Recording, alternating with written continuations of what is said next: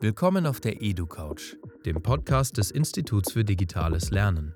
In dieser Folge mit freundlicher Unterstützung von Bettermarks, dem adaptiven Lernsystem. Auf der EduCouch diskutieren wir über Bildung. Mit Menschen, die etwas zu sagen haben, die eine digitale Zukunft gestalten wollen, die der Gesellschaft den Spiegel vorhalten. Wir glauben nicht mehr an die Schule der Vergangenheit und wollen die Bildung des 21. Jahrhunderts mitgestalten. Zuhören, nachdenken, diskutieren. Und los geht's. Heute haben wir jemanden zu Gast, die über ein Land berichten kann, äh, auf das wir als Deutsche häufig neidvoll blicken. Ich würde es mal in Anführungszeichen setzen, aber das digitale Musterland Dänemark.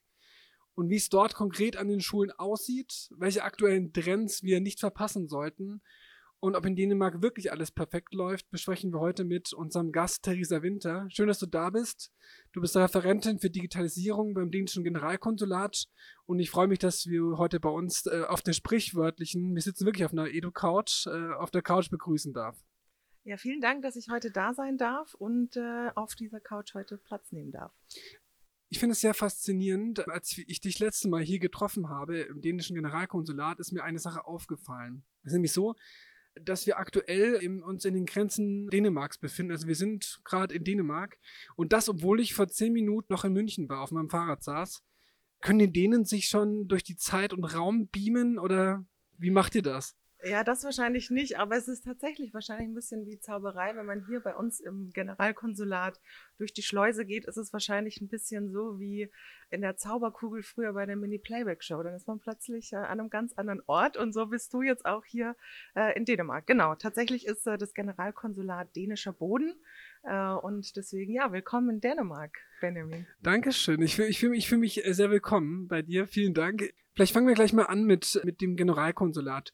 Du arbeitest ja als digitale Referentin beim dänischen Trade Council. Was sind denn da deine Aufgaben als digitale Referentin? Was kann man sich darunter vorstellen? Was machst du da?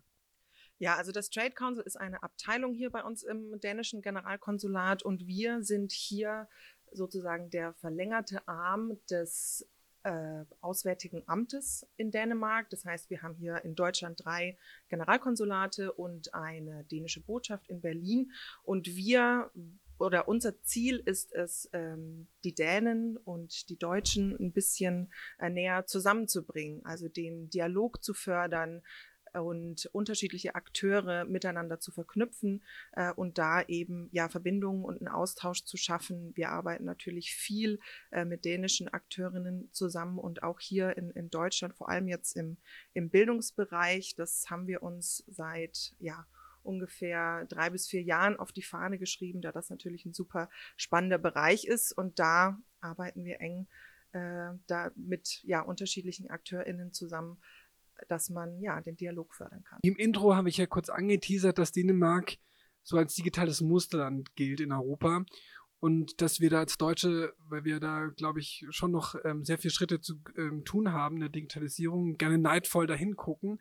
Könntest du mal erzählen, wie es in Dänemark aussieht, wie weit die Digitalisierung da schon vorangeschritten ist und welche Rolle auch die digitalen Technologien im wirklich tatsächlich Schulalltag spielen? Kannst du da mit auf die Reise nehmen? Was finden wir davor und wie sieht es dort aus? Ich glaube, im Vergleich zu Deutschland kann man tatsächlich sagen, dass in, in Dänemark vieles anders läuft, auch wenn man oft denkt, die beiden Länder sind ja nun mal Nachbarländer und so viel Unterschied gibt es gar nicht. Aber wenn man in die Schulen reinschaut und allgemein auch äh, in, in, in das öffentliche Dasein, dann ist doch vieles digitaler, das kann man tatsächlich sagen. Man spricht dort auch mittlerweile von einer 1 zu 1 Ausstattung, äh, was, was, was ich oft äh, lange äh, versucht habe, so ein bisschen zu umgehen. Es ist wirklich 100 Prozent 1 zu 1 Ausstattung, was die Endgeräte angeht, aber es ist tatsächlich so, ähm, jeder Schüler, jede Schülerin hat fast täglich Kontakt mit, mit digitalen Geräten.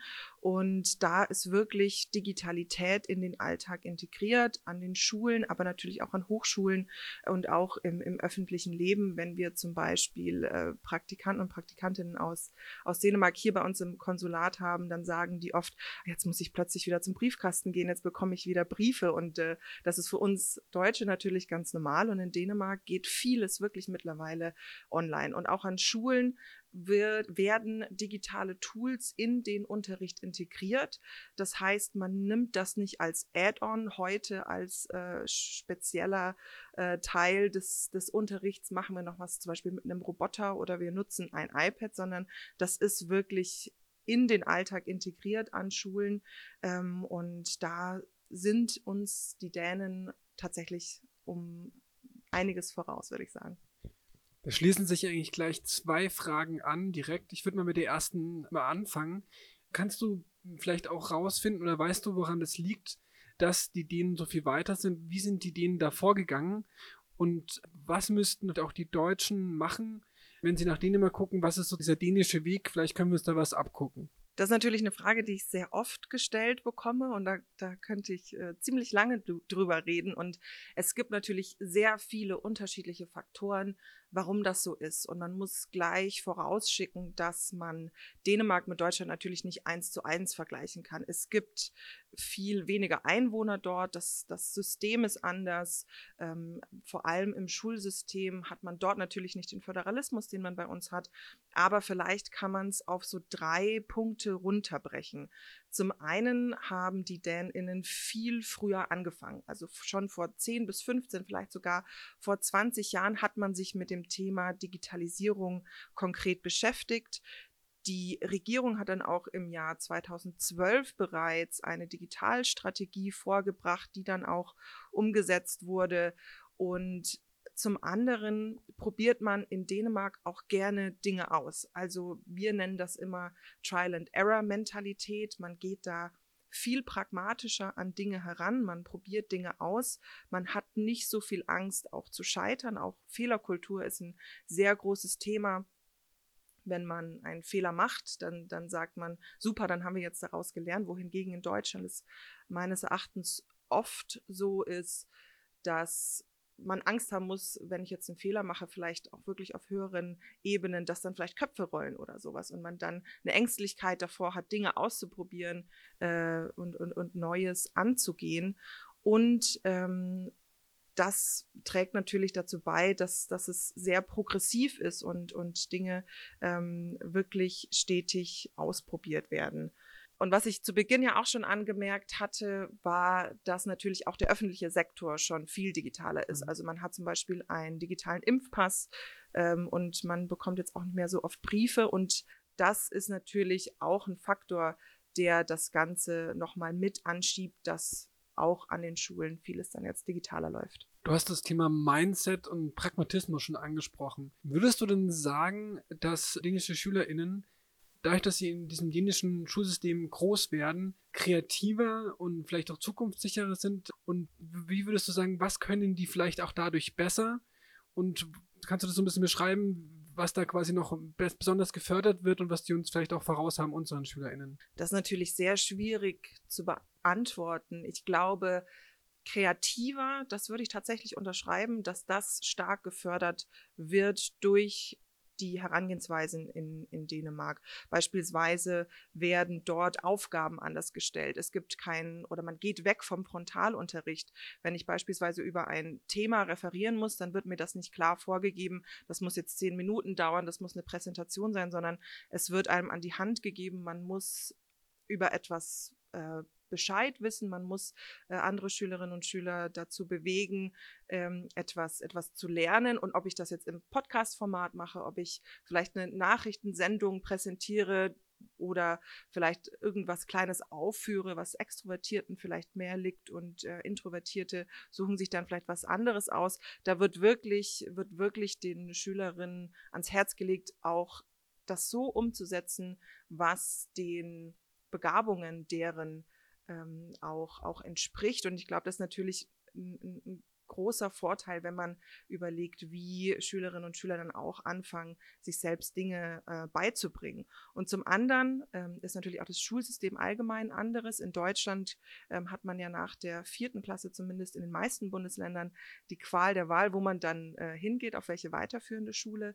Und in Dänemark bleiben alle SchülerInnen zusammen Von der, da ist es so ähm, aufgebaut von der 0. bis zur 9. Klasse.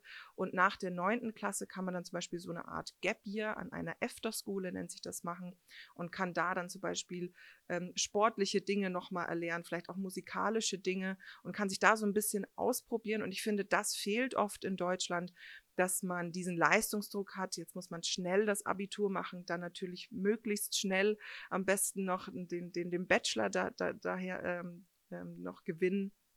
Und das ist äh, in Dänemark ein bisschen anders. Auch der Leistungsdruck ist nicht so stark. Und ich glaube, das lässt tatsächlich Raum, um kreativer zu werden. Was jetzt den zweiten Punkt angeht, Zukunftssicherheit. Ich glaube, das ist schwierig zu beantworten. Natürlich kommen da sehr viele externe Faktoren äh, noch mit rein, die man bedenken muss. Aber was jetzt die, die Digitalität angeht und der Umgang mit digitalen Tools, ich glaube, da sind die DänInnen tatsächlich weiter als vielleicht äh, die SchülerInnen in Deutschland. Ich würde noch auf einen Aspekt vielleicht mich konzentrieren wollen, weil wir jetzt sehr viel über digitale Technologien und digitale Medien gesprochen haben.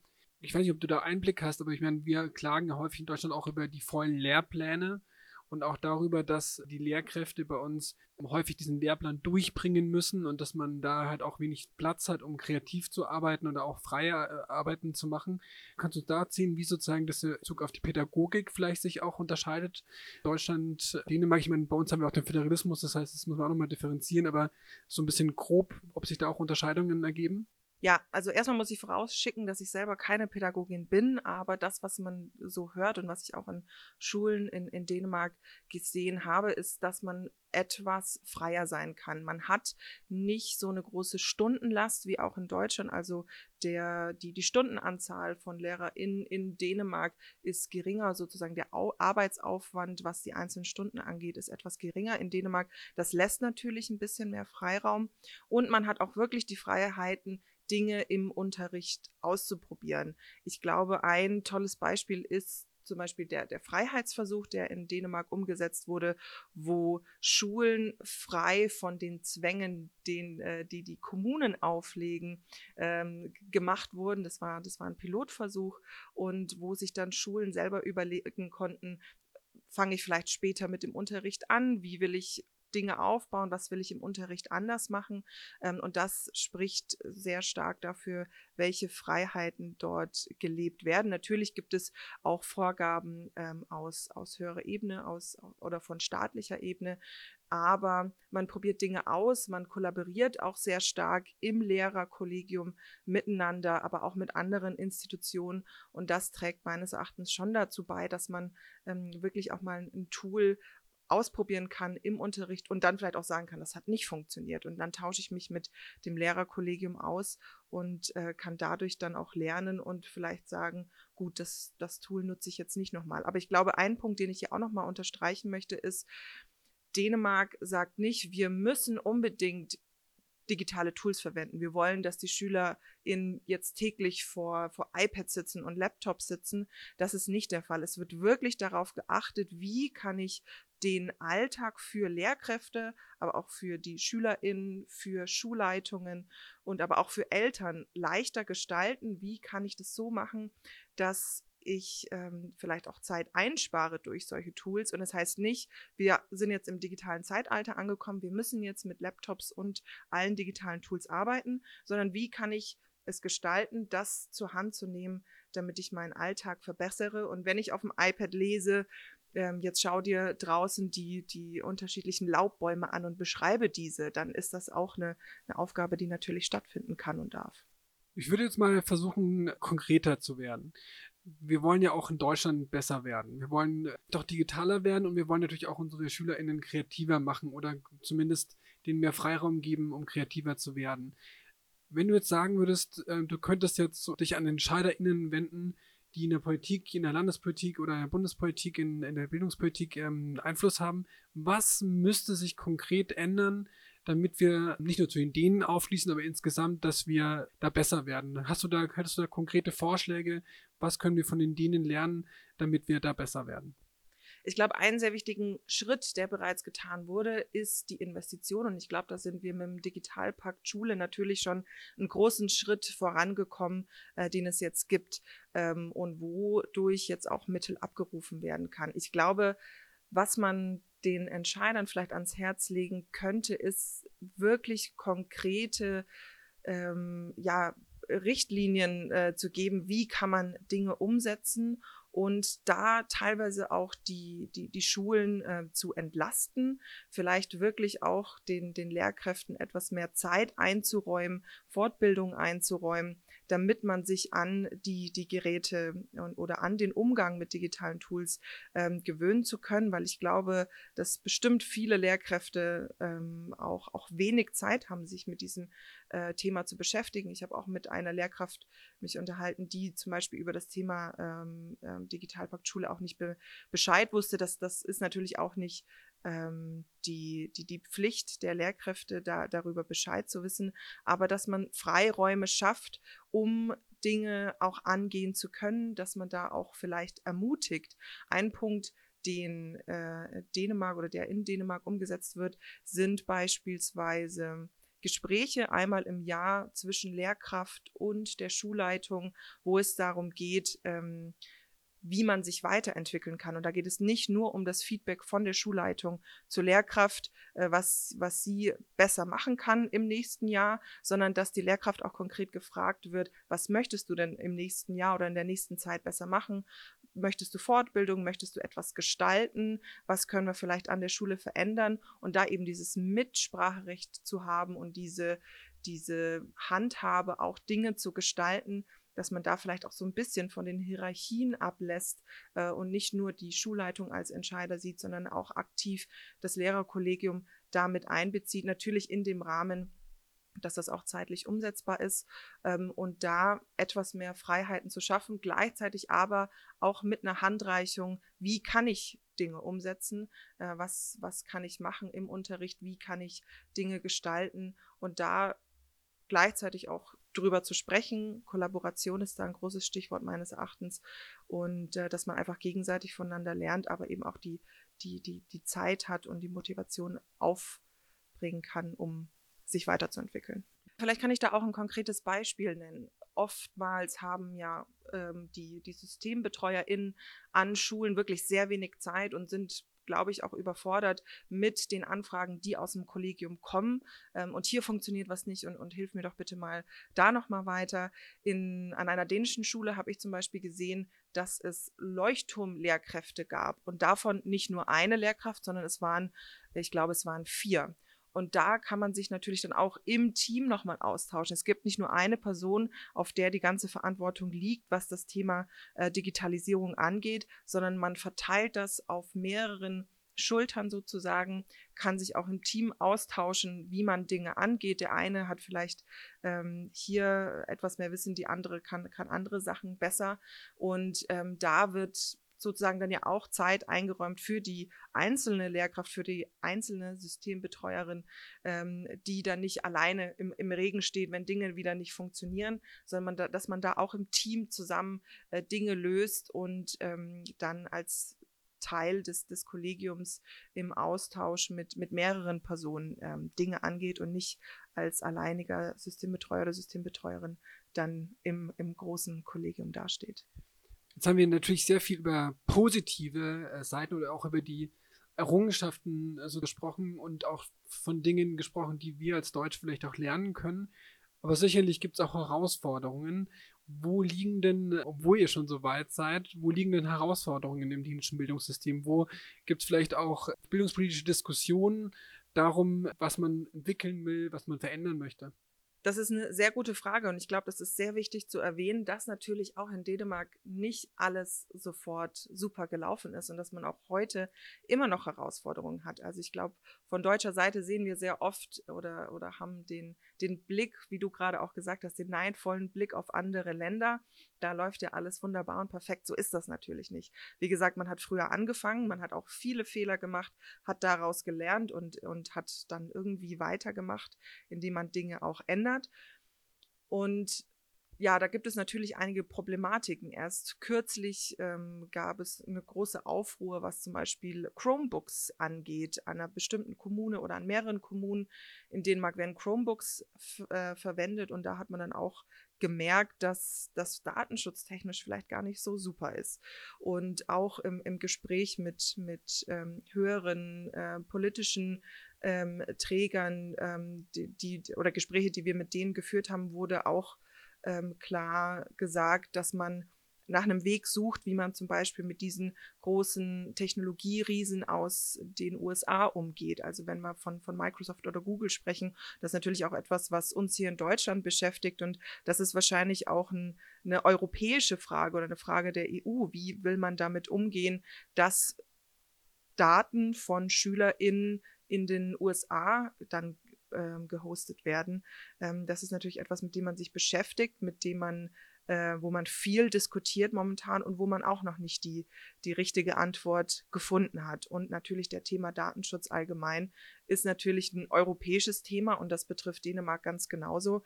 Und da äh, überlegt man auch, wie, wie man das am sinnvollsten alles lösen kann. Das wäre so ein bisschen die Frage, wenn jetzt unsere HörerInnen Lust haben, noch mehr aus Dänemark zu hören oder auch da mehr tiefer einzusteigen und von euch zu lernen oder auch mit euch einfach nur ins Gespräch zu kommen, mit euch zu diskutieren, gibt es denn schon bestehende Vernetzungsformate, wo sich Leute beteiligen können oder wo man vielleicht auch Ergebnisse mitlesen kann? Gibt es Austauschformate, von denen unsere HörerInnen profitieren können?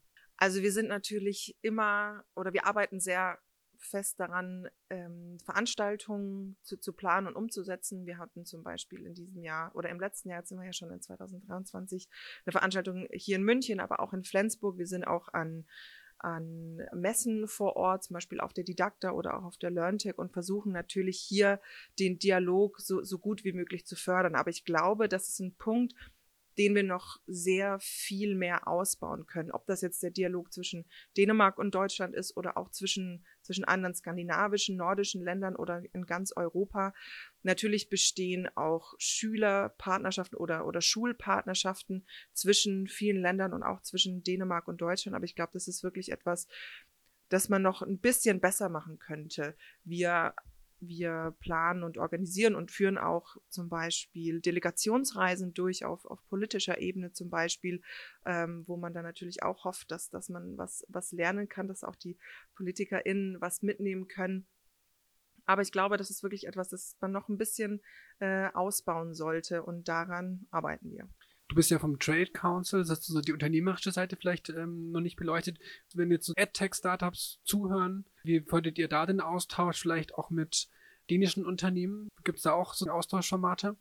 Ja, also wir arbeiten sehr eng mit dem Ökosystem in Dänemark zusammen, also mit den Bildungstechnologien, mit dem EdTech-Ökosystem äh, in Dänemark und ein wichtiger Punkt, den ich hier vielleicht noch kurz einwerfen möchte, ist, dass es in Dänemark sehr viele privat-öffentliche Kollaborationen gibt, beispielsweise zwischen dem Staat und und privaten Unternehmen, ähm, aber auch an Schulen werden sehr viele Bildungstechnologien aus der dänischen Industrie, die auch sehr früh gefördert wurde, äh, benutzt werden. Ähm, und auch da versuchen wir natürlich auch äh, Partnerschaften aufzubauen. Also wenn es da Interesse auch von, von der AdTech-Szene in, in Deutschland gibt, ähm, helfen wir da natürlich sehr gerne weiter, geben Überblicke und der, unser größtes Ziel ist natürlich die Vernetzung und unterschiedliche Akteurinnen da zusammenzubringen auf beiden Seiten.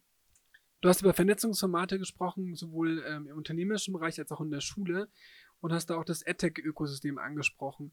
Wenn du jetzt sozusagen auf ähm, innovative Formate blickst, auch auf Bildungstrends in Dänemark, gibt es da Dinge, die wir als Deutsche nicht verpassen sollten? Was siehst du als aktuellen Hype-Team, als Trends? Also die gängigen Trends, ich glaube, die sind in, in Dänemark und Deutschland ziemlich gleich, wenn wir zum Beispiel über KI sprechen, also künstliche Intelligenz, Gamification, äh, Robotik und so weiter. Das hat natürlich auch schon Einzug erhalten hier, hier in Deutschland. Aber was ich als Trend vielleicht beschreiben würde, was in, in Dänemark zwar kein Trend mehr ist, aber aus was wir vielleicht einen Trend machen könnten in Deutschland, ist, dass man sich auch aktiv um das Wohlbefinden von SchülerInnen kümmert und darauf achtet. Es gibt, ich glaube, jährlich oder zumindest in, in, ähm, in regelmäßigen Abständen ähm, Umfragen dazu, ob sich die SchülerInnen auch wirklich wohlfühlen, vor allem in der heutigen Zeit. Natürlich, Digitalisierung spielt eine große Rolle, aber es passiert auch so viel mehr auf der Welt. Äh, Finde ich es wirklich toll, dass man sich in Dänemark auch wirklich darum kümmert, wie geht es den SchülerInnen denn dabei und ähm, kann man Dinge verbessern. Das wird auch äh, meines Wissens nach von, von staatlicher Ebene überprüft und wenn es dann eine Schule gibt, wo sich die SchülerInnen nicht so wohlfühlen, dann, dann wird da auch nachgefragt, was, was läuft da denn schief. Und ich glaube, das ist ein sehr wichtiger Punkt, neben den, den ganz anderen ähm, Dingen, die wir jetzt schon erwähnt haben. Und vielleicht ist das auch ein Grund, warum Dänemark eins der glücklichsten Länder ist. Ich wollte gerade sagen, das ist ein perfektes Schlusswort, weil was gibt es denn zukunftssicheres als glückliche Menschen? Genau, vielleicht können wir da auch noch ein bisschen was von lernen.